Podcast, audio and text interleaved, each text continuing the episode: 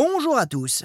Si je vous dis que ce personnage est devenu l'une des femmes les plus puissantes, les plus riches et les plus influentes du XVIe siècle, est-ce que vous savez de qui on va parler dans le prochain épisode d'Entrée dans l'Histoire?